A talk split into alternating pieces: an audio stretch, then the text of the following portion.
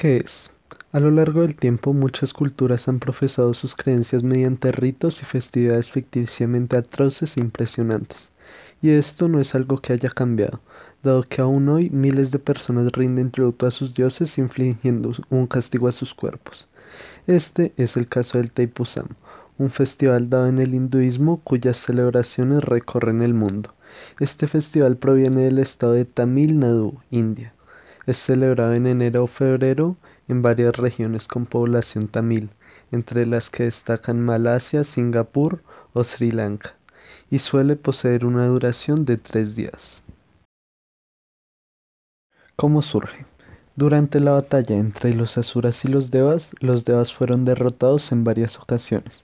En medio de la desesperación e incertidumbre, deciden acercarse a Shiva y rogarle para que les diera un líder capaz de derrotar a los Asuras. Shiva concede su petición y procede a crear al poderoso guerrero Skanda. Una vez este asume el liderazgo de las fuerzas celestiales, los inspira y finalmente logran derrotar a las fuerzas de Asura. Para reconocer ese día se dice que el pueblo creó el festival. ¿Qué hace inusual esta festividad? Para empezar, Taipusam es recordado y destacado por el puñado de fieles que perforan sus caras y cuerpos con espadas, brochetas y ganchos. Incluso caminar sobre brasas es a veces parte del festival. Los santuarios artísticos y pesados son conocidos como kavadis y están unidos a voluntarios atravesando sus cuerpos con pinchos afilados. La carga más grande, conocida como bel demanda que la persona que lo porta sea atravesada por 108 lanzas pequeñas en todo su cuerpo. Los cabadis se llevan a través de la multitud hasta que finalmente son retirados para rezar en un lugar específico, mientras que otros fieles solo llevan ollas de leche como ofrendas al Lord Murgan. En ocasiones, los artilugios cargados son tan grandes y pesados que muchos hombres tienen que brindar ayuda.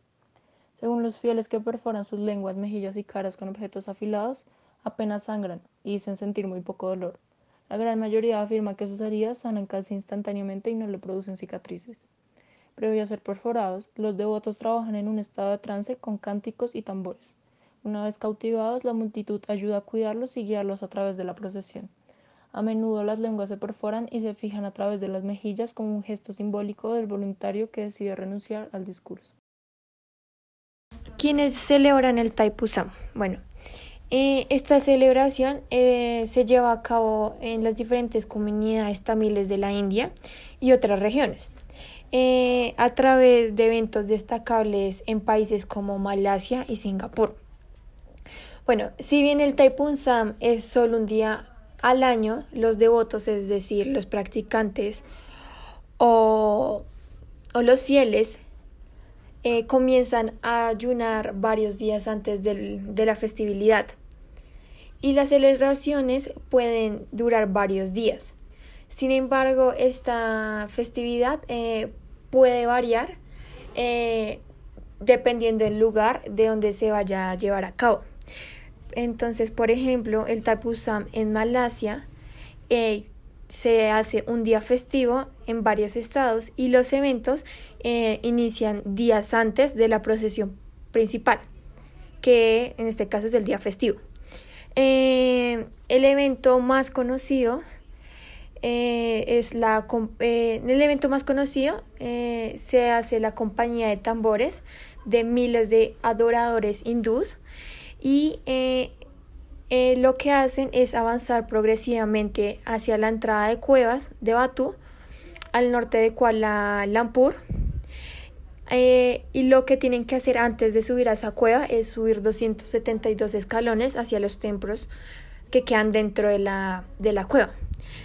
Eh, pero, en diferencia, en Singapur eh, la celebración da inicio temprano en la mañana y los fieles abandonan el templo Sri Perumal a lo largo de Serangoon Road en Little India y luego pasan por una ruta de 4 kilómetros, es decir, que en Singapur no se sube los 272 escalones, sino avanzan 4 kilómetros hasta el templo. Hasta el templo.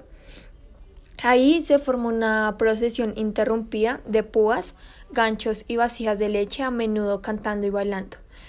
Eh, bueno, según el periódico de Stride Times, se esperan unas 20.000 personas en la procesión Thaipusam de Singapur para este año 2020. Eh, ¿Quiénes son los tamiles? Los tamiles son gente del sur de la India que habla tamil, una de las principales lenguas de la familia dravidiana. En total se estima que en principios del siglo XXI su población se situaba alrededor de 24 millones de personas. La cultura tamil compone la mayoría de la población del estado de Tamil Nadu, aunque también suelen habitar partes de estado como Kerala, Karnataka y Andhra Pradesh, todos ubicados en el tercio más al sur de la India. La organización de los pueblos tamiles tradicionalmente es por castas. Las comunidades están separadas por las castas, líneas intocables y castas más bajas que a veces viven en aldeas satélites. Algunas grandes aldeas tienen una calle Brahma con un templo fuera de los límites de las castas más bajas. La reputación de los tamiles es bastante buena. Se dice que tienden a ser más amistosos y relajados y tranquilos que otros hindús. En ellos prima la hostilidad y suelen evitar conflictos desde jóvenes. Los tamiles aprenden una amplia gama de expresiones emocionales y corporales. Los tamiles destacan por festivales para conmemorar a dioses especiales. Estos a menudo presentan una procesión con una imagen del templo del dios a través de las calles. Incluye también banquetes y entretenimiento nocturno. Los festivales más importantes reúnen cientos de miles de peregrinos y celebridades. Los tamiles dan mucha importancia la religión de una persona en cuanto se trata de identidad personal. Cuatro quintos de la población del estado son hindús. Los demás se viven en islamismo, cristianismo y jainismo. Todos tienen sus respectivos rituales, en los que pueden incluir la oración de la divinidad, la oración de los árboles, la oración de los animales y la oración de las estrellas y planetas. La vida de la aldea prácticamente se da en torno al culto de las divinidades locales. Las divinidades femeninas son generalmente más numerosas y se piensa que tienen mayor poder en cuestiones de fertilidad, curación y el éxito en la vida, mientras que las divinidades masculinas son generalmente consideradas como protectoras. Entre ellos está Murugan, cuya imagen es frecuentemente colocada en las colinas y es buscada por peregrinos. La mayoría de los tamiles son hindús.